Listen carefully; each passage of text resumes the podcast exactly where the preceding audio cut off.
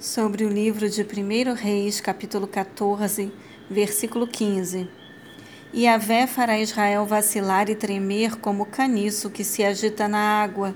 Arrancará Israel desta boa terra que concedeu a seus antepassados e o dispersará do outro lado do rio, o Eufrates, porque construiu e ergueu seus postes sagrados, provocando a ira de Yahvé. Análise.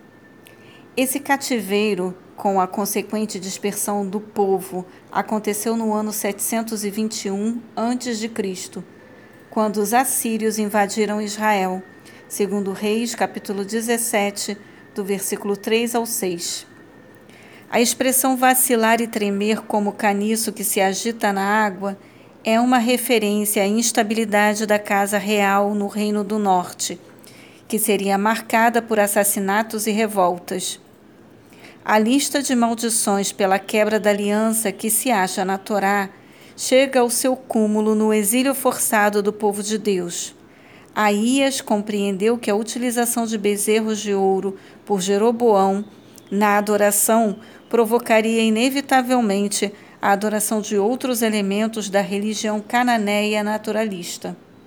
A deusa Azerá era esposa de El, segundo o paganismo cananeu, e os postes de Azerá eram representações em madeira da imagem dessa deusa da fertilidade. Êxodo capítulo 34, versículo 13.